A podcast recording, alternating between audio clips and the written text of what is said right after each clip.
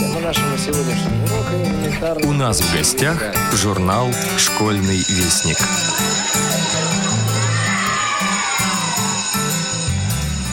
Здравствуйте, у микрофона Юрий Кочетков. А это значит, что сейчас вы услышите анонс очередного, уже 11 номера журнала «Школьный вестник».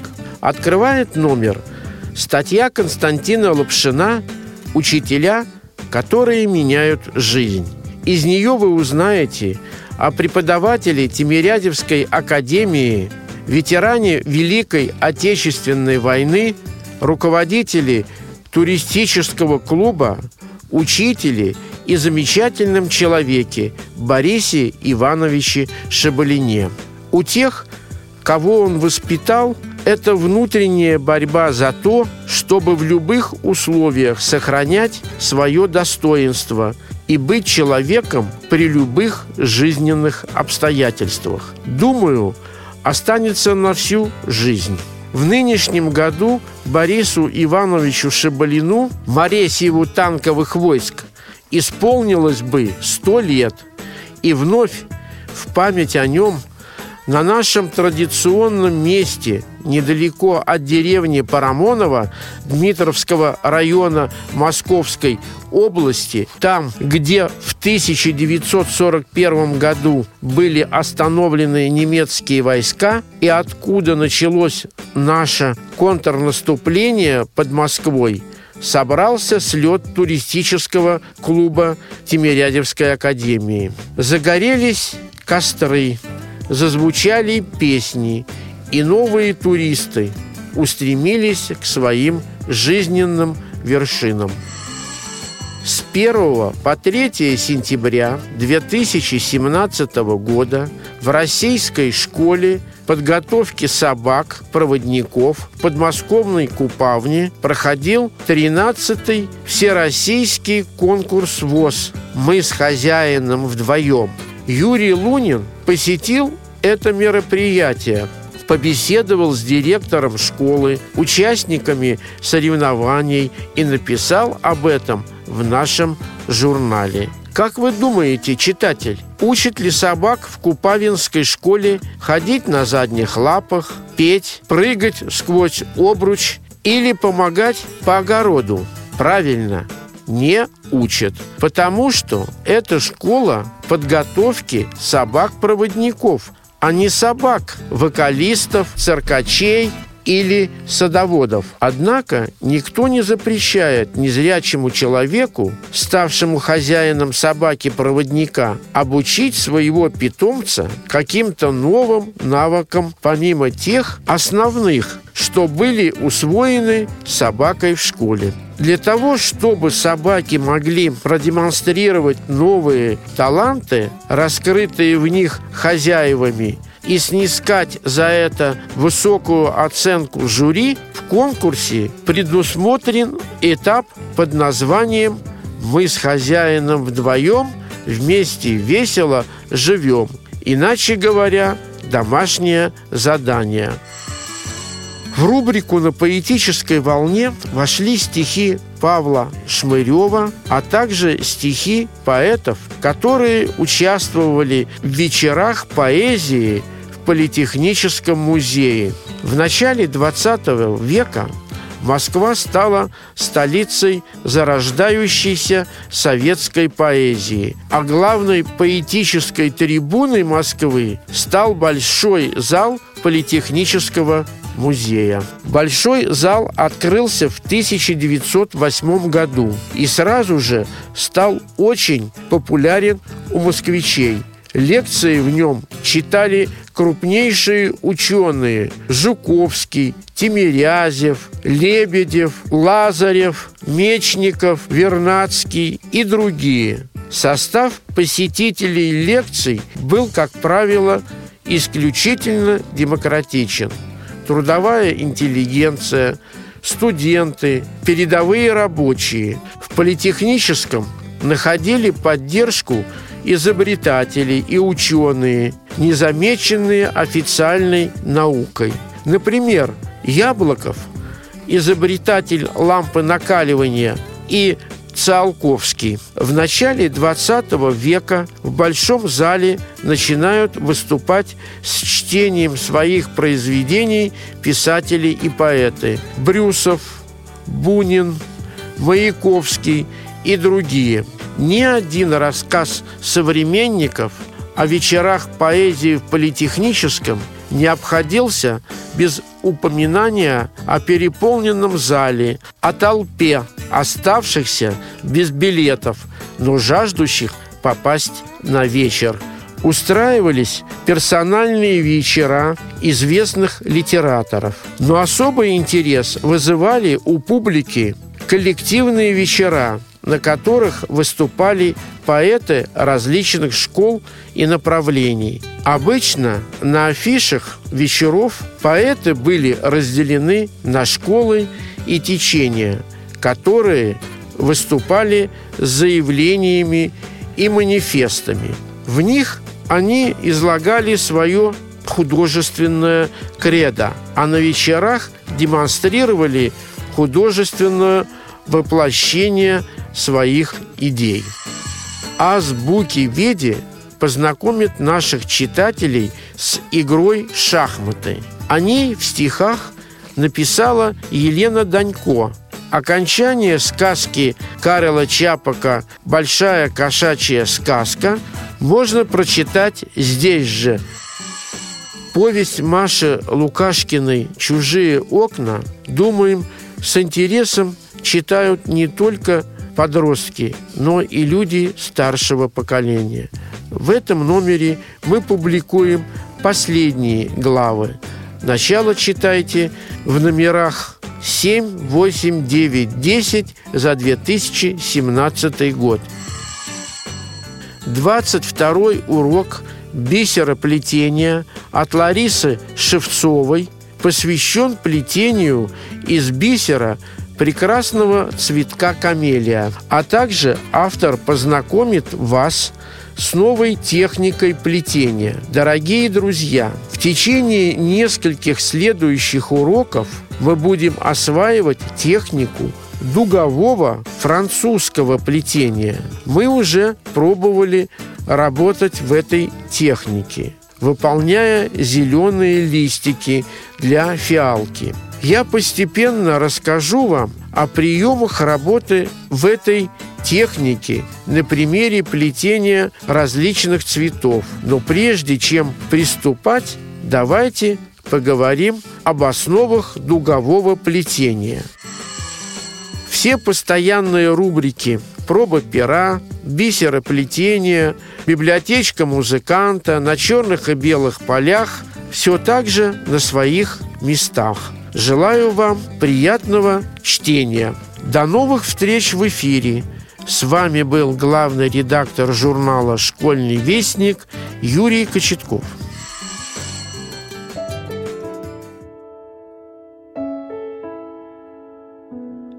Стихи вслух. Вечера поэзии в Политехническом музее. В 1921 году Всероссийский союз поэтов, литературное объединение поэтов разных направлений и школ, выпустил свой первый стихотворный сборник. На обложке, кроме названия «СОПО», сокращенно название Союза поэтов, обозначен и год издания – четвертый год первого века – Революция 1917 года стала для страны началом новой эпохи, и ощущением коренного изменения самих основ жизни было всеобщим. Поэты тоже чувствовали, что их творческая деятельность должна стать какой-то иной, не такой, как прежде – в 1918 году Александр Леонидович Чижевский, будущий великий ученый, а тогда молодой поэт и участник всевозможных литературных собраний, выпустил брошюру «Академия поэзии» – грандиозный проект учебного заведения для литераторов. Проект был одновременно и деловит, и фантастичен. Описывая комплекс зданий Академии, Чижевский мечтает – мы разобьем в парке беседки, устроим фонтаны, площадки для игр, открытый театр. Поэты и писатели будут выступать перед публикой, читая свои произведения. В антрактах загремит музыка, и население Москвы и окрестностей пожалует в Академию поэзии, чтобы послушать лучших поэтов и насладиться величавой обстановкой этого храма искусств. По форме этот проект Чижевского чистейшей воды утопия, а по сути отражение реальных запросов и веяний эпохи. Повсюду, будь то столица или маленький провинциальный городок, возникали многочисленные литературные объединения и поэтические студии. Поэзия никогда, вплоть до наших дней, не занимала такого огромного места в жизни общества, как в первые послереволюционные годы. Писатель Александр Серафимович вспоминает, как несколько месяцев спустя после Октябрьской революции его пригласили в Московский совет и поручили издание пролетарского журнала – вот, товарищ Серафимович, нам присылают каждый день по 20, по 30 стихотворений. Есть рассказы, но в подавляющем большинстве стихи. Вот мы их и собираем. И дальше Серафимович пишет. На полу лежали наваленные тюки, перехваченные шпагатом. Я порылся. Из сотен, из тысяч можно было взять одно-два, да и то с переделкой а стихи текли и текли неудержимым потоком, как будто прорвало плотину. Я ахнул. Да ведь это же не стихи, это неудержимый, неостанавливающийся вопль, неугасимый голос слез, отчаяния и вместе радости, счастья, безмерности надвигающегося. Это радостный крик людей, глянувших из сырой задыхающейся могилы, и вдруг блеснул просвет чуть приоткрывшейся судьбы. Откуда-то вдруг появилось множество поэтов. Те, которые сами не сочиняли стихи, с ненасытным интересом и восторгом их читали или слушали. В эти годы стихи звучали на митингах, нескончаемых собраниях, в концертах и литературных кафе. Поэт Вадим Шершеневич в своих воспоминаниях отмечал такую характерную особенность после революционного времени – Родилось молодое поколение поэтов, часто не умевших грамотно писать, но умевших грамотно читать и жить. Голос стал важнее орфографии. И дело тут вовсе не в том, что страна лежала в разрухе, и книги было трудно печатать. Сейчас это кажется невероятным, но в 1917-21 годах вышло более тысячи стихотворных сборников современных авторов – в годы тяжких испытаний поэзия на какое-то время вернулась к своим древним истокам и, покинув печатный лист, зазвучала живым человеческим голосом. Так она вернее достигала своей цели. Быстрее находила отклик у своего читателя. Журналист Эмилий Мендилин, живший в Москве в начале 1920-х годов, так описывает картину поэтической жизни города этих лет – Шел 1922 год. В течение четырех предшествующих лет, когда говорили о литературной Москве, имели в виду почти исключительно стихописательскую Москву. Невообразимое количество признанных, но гораздо больше непризнанных поэтов наводнили голодную и холодную столицу РСФСР, СССР еще не был образован. Москва кишела десятками поэтических школ, Поэтические пророки появлялись внезапно на бульварах, в кафе, на Хитровском рынке у водогрейки, на обдуваемых зимними ветрами московских площадях под агитационными плакатами. Москва стала столицей зарождающейся советской поэзии, а главной поэтической трибуной Москвы – Большой зал Политехнического музея. Большой зал открылся в 1908 году и сразу же стал очень популярен у москвичей. Лекции в нем читали крупнейшие ученые – Николай Егорович Жуковский, Климент Аркадьевич Тимирязев, Петр Николаевич Лебедев, Петр Петрович Лазарев, Владимир Иванович Вернадский и другие. Состав посетителей лекции был, как правило, исключительно демократичен. Трудовая интеллигенция, студенчество, передовые рабочие – в политехническом находили поддержку изобретатели и ученые, незамечаемые официальной наукой. Например, Павел Николаевич Яблочков, изобретатель лампы накаливания, и Константин Эдуардович Циолковский. В начале 20 века в Большом зале начинают выступать с чтением своих произведений писатели и поэты – Брюсов, Бунин, Маяковский и другие. Ни один рассказ современников – О вечерах поэзии в политехническом не обходится без упоминания о переполненном зале. О толпе оставшихся без билетов, но жаждущих попасть на вечер перед входом, о необыкновенном интересе и энтузиазме аудитории. Устраивались персональные вечера известных литераторов. Но особый интерес вызывали у публики коллективные вечера, на которых выступали поэты различных школ и направлений. Обычно на афишах вечеров поэты были разделены на школы и течения, которые выступали с заявлениями и манифестами. В них они излагали свое художественное кредо, а на вечерах демонстрировали художественное воплощение своих идей.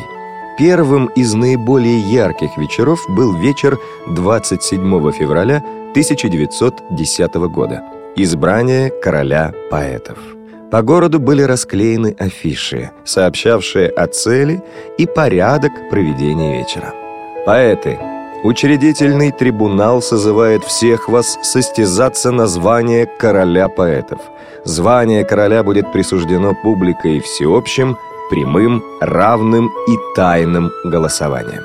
Председательствовали профессор Петр Коган и известный клоун-дрессировщик Владимир Дуров, называвший себя королем клоунов – Присутствовавший на вечере поэт Сергей Спасский описал его в своих воспоминаниях. Зал был набит до отказа. Поэты проходили длинной очередью, на эстраде было тесно, как в трамвае. Маяковский выдавался над толпой, он читал революцию, едва имея возможность взмахнуть руками. Он заставил себя слушать, перекрыв разговоры и шум, но королем оказался не он. Северянин приехал к концу программы, стоял в артистической, негнущейся и отдельной. «Я написал сегодня ронда», – процедил он сквозь зубы, вертевшиеся около поклонницы. Прошел на эстраду, спел старые стихи из своего сборника «Громокипящий кубок» 1913 года. Выполнив договор, уехал. Начался подсчет записок. Маяковский выбегал на эстраду и возвращался в артистическую, посверкивая глазами. Не придавая особого значения результату, он все же увлекся игрой. Сказывался его всегдашний азарт, страсть ко всякого рода состязаниям. Только мне кладут и северянину, мне налево, ему направо. Северянин собрал записок немного больше, чем Маяковский. Король шутов, как назвал себя Дуров, объявил имя короля поэтов. Третьим был Василий Каменский. Еженедельник «Рампа и жизнь» писал в статье о прошедшем в политехническом вечере. Часть аудитории, желавшая видеть на престоле господина Маяковского еще долго после избрания северянина, продолжала шуметь и нехорошо выражаться по адресу нового короля и его верноподданных. Футуристы, читаем дальше у Спасского, объявили выборы недействительными. Через несколько дней северянин выпустил сборник, на обложке которого стоял его новый титул, а футуристы устроили вечер под лозунгом «Долой всяких королей». С избрания короля поэтов началась целая череда поэтических вечеров в Большом зале Политехнического музея, на которых поэты и публика вступали в прямой диалог. Приговор, поддержка, одобрение или неприятие выносился тут же. Никогда еще поэты не стояли так близко к своему читателю и не ощущали его так явственно – Вечера носили общее название – «Вечера новой поэзии». Но некоторые имели и свои особенные. Смотр поэтических школ, вечер поэтесс, чистка поэтов и так далее. У всех этих вечеров было много общего. Живой интерес и откровенная реакция публики, бушующие страсти и непременные скандалы несогласных с чужим мнением. Но несмотря на анекдотичность и даже скандальность некоторых эпизодов, творческая и поэтическая атмосфера этих вечеров не нарушалась. Публика бурно выражала свое отношение к содержанию стихотворений. Голый эпатаж футуристов не находил своих поклонников. И Бурлюку, одному из основоположников русского футуризма, в течение многих вечеров не удалось дочитать до конца одно и то же стихотворение. Аудитория начинала так громко выражать свое неодобрение, что ему приходилось уходить со сцены. А когда на сцену вышел пролетарский поэт Филипп Шкулев и начал читать свое популярнейшее стихотворение «Мы кузнецы», весь зал тут же подхватил «И дух наш молот» и дочитал до конца вместе с автором. Поистине легендарным литературным вечером стала прошедшая в январе 1922 года так называемая «чистка поэтов». Официально вечер назывался «Маяковский чистит поэтов». На него приглашались поэты, поэтессы и поэтессенки. Тех, кто не явится, обещали чистить заочно. В этот вечер в Политехническом была вся литературная Москва. Вечер чистки, вспоминает Миндлин, народу в зале набилось больше, чем когда бы то ни было. Стояли у стен, в проходах, сидели на ступеньках амфитеатра, на полу перед эстрадой и даже на эстраде. Публике было предложено принять непосредственное участие в чистке поэтов. Решать вопрос о праве того или иного поэта писать стихи предстояло простым поднятием рук. Таким образом, публика сплошь состояла из судей – Трибуны еще пуста, но в публике страсти уже кипят. Возникают споры, а то и откровенная перебранка. Среди молодых возбужденных лиц, среди красноармейских шлемов, кожанок и шинелей. Бобровые воротники небезызвестных в Москве бородачей. Тут и там возмущенные лица почтенных литераторов и артистов, пришедших посмотреть, до чего может дойти глумление над поэзией. Чистка начинается по алфавиту. Маяковский разбирает стихи, не явившиеся Ахматовой. Приговор – запретить на три года писать стихи, пока не исправится. Покончив с Ахматовой, продолжает Миндлин, Маяковский перешел к юным и совершенно никому неведомым поэтам, добровольно явившимся на чистку. Они сидели редком на скамье. Вставали один за другим, читали стихи, как правило, плохие, и очень довольные, улыбались даже тогда, когда Маяковский несколькими острыми словами буквально уничтожал их и запрещал писать. Некоторых присуждали к трехлетнему воздержанию от стихописательства, давая время на исправление. Публика потешалась, шумела, голосовала. Вообще трудно представить себе что-нибудь веселее этой чистки поэтов и поэтесенок. Впрочем, поэтесенок я что-то там не помню. Совсем иной характер носили вечера новой поэзии, на которых председательствовал Валерий Брюсов. Он признавал законность существования в ней разных направлений и поэтому никогда не позволял себе оскорбительных оценок чужого творчества. Однако и брюсовские вечера не обходились без скандальных случаев – один из самых воспоминаемых очевидцами – выступление Сергея Есенина с чтением стихотворения «Сорокауст». Этот эпизод описан в воспоминаниях поэта Арго. Курчаво завитой, напомаженно напудренный, широко расставив ноги и отставив корпус назад, размахивая руками, Есенин начал читать свой сорокауст, в первое четверостишее которого входит непечатное выражение. В нынешних посмертных изданиях оно заменяется несколькими строчками многоточий эти непечатные выражения, слово «задница». В полном собрании сочинений издания 1997 года они напечатаны полностью. Примечание редакции. С эстрадных подмостков оно было произнесено полным голосом и вызвало естественную реакцию аудитории. «Долой хулигана! Как вам не стыдно? И это поэзия!» Свист, шум, крик был такой, что о продолжении выступления речи быть не могло. Есенин стоял молча, голубыми своими глазами поглядывал на публику и улыбался полунасмешливо, полурастерянно. Он в сущности знал, на что идет.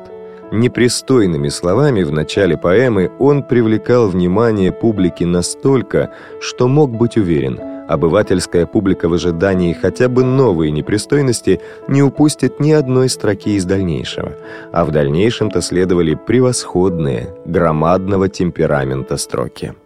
Но скандал был отчаянный. Обыватель, не вдаваясь в подробности, негодовал, возмущался озорством поэта. Но недаром кораблем всего общественного мероприятия правил мудрый кормчий Валерий Брюсов – он проявил в данном случае не только ум и такт, но еще и великую честность поэта. Вставший во весь рост, Брюсов поднял руку, призывая к порядку бушевавшую аудиторию. Его авторитет был велик, он был первым поэтом прежнего времени. Его не все любили, но уважали в равной мере все читатели и старые, и новые. Так стоял он с поднятой рукой, и когда собрание наконец успокоилось, произнес «Я, Валерий Брюсов, Заявляю всем вам, что стихи Есенина, те, которые он сейчас прочтет, лучшие из всего написанного на русском языке в стихотворной форме за последние 20 лет. Есенин закончил чтение, и аудитория не могла не оценить замечательное его стихотворение. Бурные литературные вечера проходили в Политехническом музее до середины 20-х годов. Затем они изменились, превратились в официоз, жестко регулируемый идеологической цензурой. Андрей Белый «Солнце» Автору «Будем как солнце» Константину Бальмонту Солнцем сердце зажжено, Солнце к вечному стремительность, Солнце в вечное окно в золотую ослепительность. Роза в золоте кудрей, роза нежно колыхается, В розах золото лучей красным жаром разливается, В сердце бедном много зла, Сожжено и перемолото. Наши души — зеркала, отражающие золото. Василий Каменский. Маяковский. Радиотелеграфный столб гудящий Встолбленный на материке Опасный динамитный ящик Пятипудовка в пятерике. И он же девушка расстроенная Перед объяснением с женихом И нервноликая, и гибкостроенная Воспетая в любви стихом или капризный вдруг ребенок, сын современности, сверхневрастенник и жрущий ржущий жеребенок, когда в кармане много денег. И он поэт, и принц, и нищий, Колумб, Острила и Апаш. Кто в бунте духа смысла ищет? Владимир Маяковский наш. Николай Асеев. Сегодня. Сегодня не гиль позабытую разную О том, как кончался какой-то угодник, нет.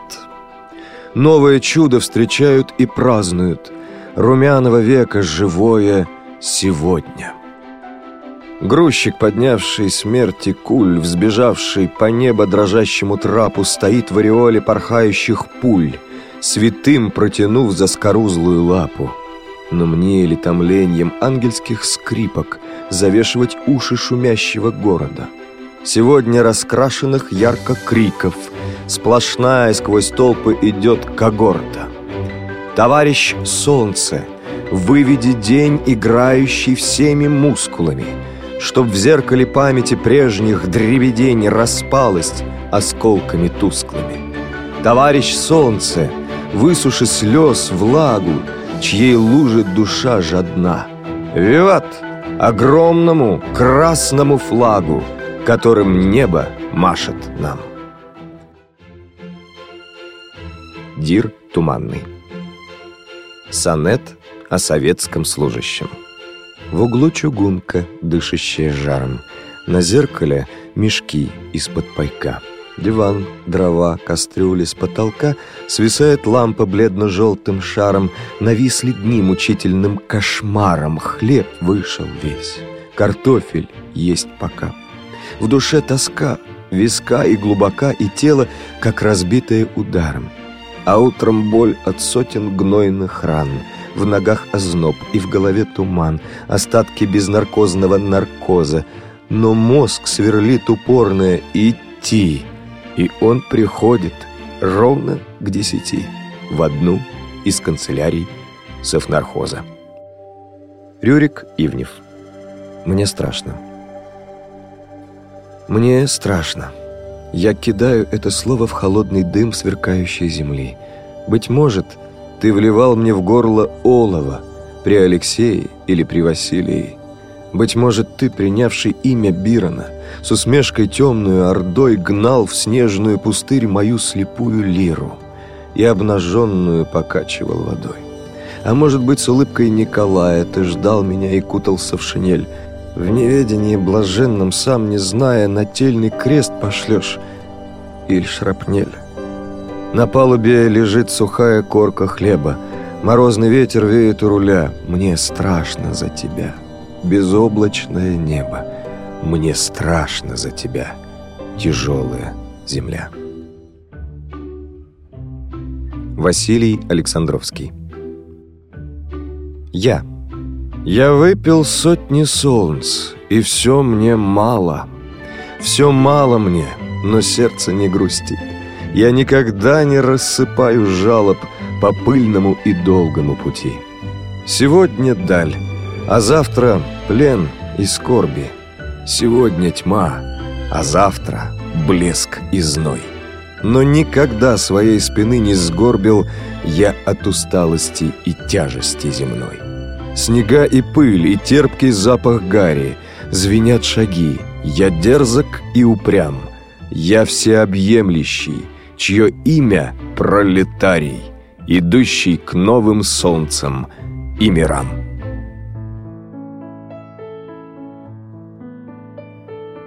Учителя, которые меняют жизнь. Какими бывают учителя?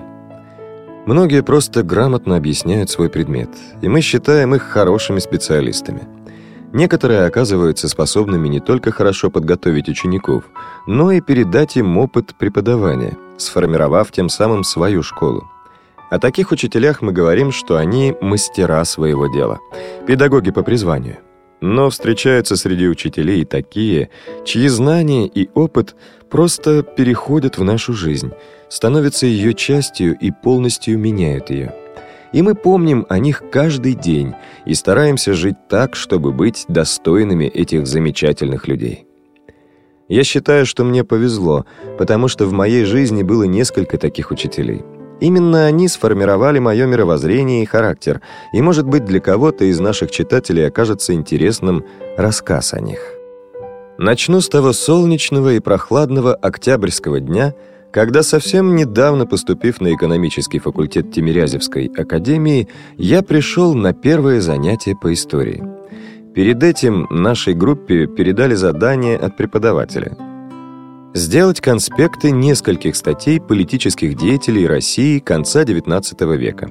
Мне только что вышедшему из стен интерната было еще трудно понять, кто они, эти пока почти незнакомые зрячие студенты. Про них в школе постоянно говорили, что это самые лучшие ребята из всех сельских школ страны. И кто знает, каков их уровень подготовки и чему надо соответствовать.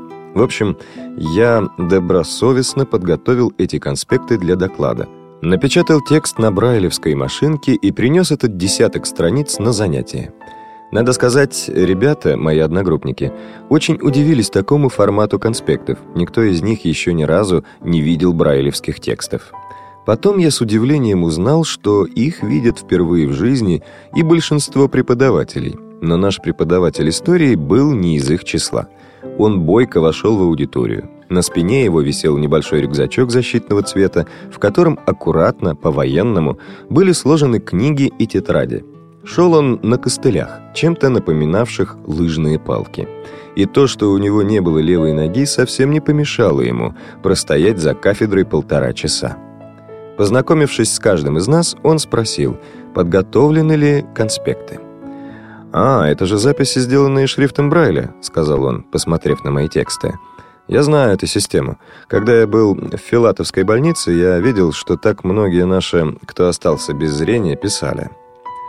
Звали преподавателя Борис Иванович Шабалин. Он был ветераном Великой Отечественной войны. На фронте почти два года командовал экипажем танка. В ноябре 1941 года под Волоколамском танк, которым он командовал, был подбит. Бориса Ивановича удалось спасти, лишь разрезав автогеном броню танка. После ранения он сражался на Юго-Западном фронте, затем в танковом сражении на Курской дуге. После битвы под Прохоровкой его 34-ка освобождала Украину. В сентябре 1943 года под Донецком его танк снова был подбит. Весь экипаж погиб, а сам Борис Иванович чудом выжил, но ему оторвало ногу.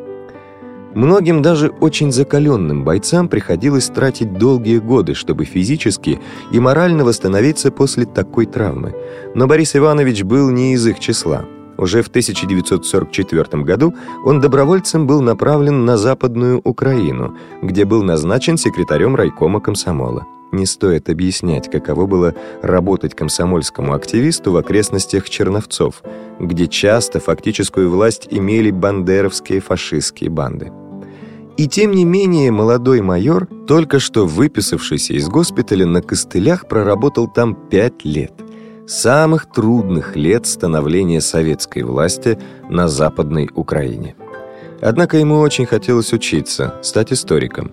И когда ситуация более-менее стабилизировалась, в 1949 году он был направлен на исторический факультет МГУ, который закончил с отличием. После окончания университета Борис Иванович преподавал историю в нескольких вузах. Его жизнь не была легкой. Давала о себе знать ранение. На второй ноге появлялась гангрена. Несколько раз из-за нее он был буквально на грани жизни и смерти. И тогда выручало верное средство. На несколько месяцев он один уходил в лес. Говорю своим, пошел в лес, а если вернусь, значит, буду жить дальше – а в лесу лечился травами, питался ягодами и грибами, рассказывал Борис Иванович. А еще помогали занятия спортом. С детства его увлекал водный туризм. В результате своих походов и тренировок он не только полностью поправился, но и стал известным спортсменом, мастером спорта международного класса по гребле на байдарках. Никто тогда не знал таких понятий, как параспорт, паралимпийские игры – Спорт был один, что для инвалидов, что для людей без ограничений здоровья. А у Бориса Ивановича, привыкшего во всем выкладываться до конца, были свои критерии прохождения квалификационных маршрутов. Самая сложная категория маршрутов в водном туризме – шестая. Это каскады сложных порогов с перепадами высоты до нескольких десятков метров на реках, в труднодоступных местах высокогорий Алтая, Саян или Кавказа, где между стартом и финишем нет ни населенных пунктов, ни возможностей сойти с маршрута. Это прямой и даже смертельный риск. Не один раз он проходил такой маршрут один. И единственным подтверждением этого для квалификационной комиссии Федерации спортивного туризма было то, что к финишу он приходил живым, и его байдарка оставалась целой. В 1965 году Борис Иванович начал работать в Тимирязевской академии. Почти сразу после своего прихода в наш вуз он создал клуб военно-патриотического туризма, участники которого стали совершать походы по местам боевых действий – а в майские праздники ежегодные многодневные байдарочные походы, приуроченные ко Дню Великой Победы. Созданный им клуб туристов Тимирязевки существует до сих пор и носит его имя. Он сохранил все традиции, заложенные более 50 лет назад. Для нескольких поколений студентов Борис Иванович стал не только любимым преподавателем истории, но и примером мужества, стойкости и самоотдачи. С того памятного октябрьского дня, когда Борис Иванович познакомился с нашей группой, прошло уже полгода. Учеба у меня шла хорошо, а вот контакт со зрячими одногруппниками устанавливался довольно трудно. И вот в середине апреля наш преподаватель объявил, что клуб туристов собирает всех желающих в традиционный майский байдарочный поход. А после занятий он подошел ко мне и сказал, «Костя, а ты не думал о том, чтобы пойти с нами?» Да как же я пойду со своими четырьмя сотами? Байдаркой же надо управлять, на воде ведь обстановка постоянно меняется. Ничего страшного. Мы тебя посадим со зрячим, управлять будет он, а твое дело хорошо грести. Этому можно быстро научиться и сослепу, улыбнувшись, ответил Борис Иванович. Его приглашение я воспринял с радостью, ведь, по сути, именно он показал мне, что я свой не только в среде незрячих, но и среди остальных людей. Ко мне наконец-то пришло простое понимание, что лишь от меня одного зависит, кем я смогу стать в этом большом мире. В начале мая состоялся мой первый водный поход. С тех пор туризм стал частью моего мира, а те жизненные принципы, которым учил нас в походах Борис Иванович, во многом стали и моими. Походы помогли мне быстро наладить контакт со студентами, а вскоре у нас сложилась компания настоящих друзей – с которыми мы выходим с палатками и гитарами до сих пор. Еще многие годы после того, как я попал в туристический клуб, Борис Иванович был его руководителем. Он всегда возглавлял наши майские походы и сам управлял своей байдаркой. В походах мы отмечали его юбилей – 75, 80, потом 85. Каждый раз бывая то на Волге под Оржевом, то на Суге под Торжком, то на Угре недалеко от Юхнова, он подробно рассказывал нам, какие наши и вражеские части стояли в этих местах в 41-42 годах, как наши держали там оборону или наступали. Да и палатки наши часто стояли рядом с окопами, оставшимися с войны. Они хоть и заросли травой, но сохранились неплохо. Места эти не очень населенные, несмотря на то, что расположены всего-то в 200 километрах от Москвы. Давно остались позади мои студенческие годы. Была защищена кандидатская диссертация на кафедре, когда я остался работать преподавателем. Всероссийское общество слепых обрело свой сайт, который мне довелось разрабатывать. Но все так же каждую весну нас звали на реку и вели вперед солнечные зайчики, отблески взмахов байдарочных весел нашего кондора, как мы в шутку назвали Бориса Ивановича. Часто картина была сюрреалистической, почти как в фильме «Мы из будущего». Река. На одном берегу наши окопы, на другом — немецкие. Их мы отличаем по моткам колючей проволоки, оставшейся по берегам. Наша круглая, немецкая ребристая. В котелке варится гречка с тушенкой. Мы греемся у костра после трудного дня. Накрапывает мелкий дождик. Борис Иванович режет колбасу трофейным ножом, на котором готическими буквами выгравировано «Ehre und Werde» — «Честь и достоинство». Этот кинжал он взял у убитого эсэсовца в 1942 Именное оружие, которое вручал лично Гитлер. Мы согреваемся походными 100 граммами. Начинает звучать гитара, и только первая кукушка, которая ей подпевает, возвещает нам, что дождик скоро пройдет, что приходит весна и завтра будет тепло. И как-то трудно представить, что на календаре уже начало третьего тысячелетия. В конце января 2009 года Борис Иванович позвонил моему другу и попросил нас навестить его. Что-то совсем плохо себя чувствую. Может, до весны не доживу. Приезжайте. Так хочется увидеться», — попросил он. Мы приехали, поделились своими новостями, вспомнили прошедшие походы. «Ну что, к майскому походу готовитесь?» — спросил Борис Иванович. «Очень хочется и мне к вам присоединиться. Была бы хорошая весна». В тот день мы с ним еще долго разговаривали о наших делах и нашей работе. Вспоминали общих знакомых, мечтали о будущих маршрутах. И очень хорошо, что мы тогда приехали к нему. Потому что через 12 дней, 11 февраля 2009 года, его не стало. Борис Иванович умер тихо во сне. Вот и закончилась его война, его борьба за место в этом мире, говорили близкие. А апрель в 2009 году действительно был теплым. У тех, кого он воспитал, это внутренняя борьба за то, чтобы в любых условиях сохранять свое достоинство и быть человеком при любых жизненных обстоятельствах, думаю, останется на всю жизнь. В нынешнем году Борису Ивановичу Шабалину, Моресьеву танковых войск, исполнилось бы сто лет. И вновь в память о нем на нашем традиционном месте недалеко от деревни Парамонова Дмитровского района Московской области, там, где в 1941 году были остановлены немецкие войска и откуда началось наше контрнаступление под Москвой, собрался слет туристического клуба Тимирязевской академии. Загорелись костры, зазвучали песни, и новые туристы устремились к своим жизненным вершинам. Автор текста Константин Лапшин. Текст читал Дмитрий Гурьянов.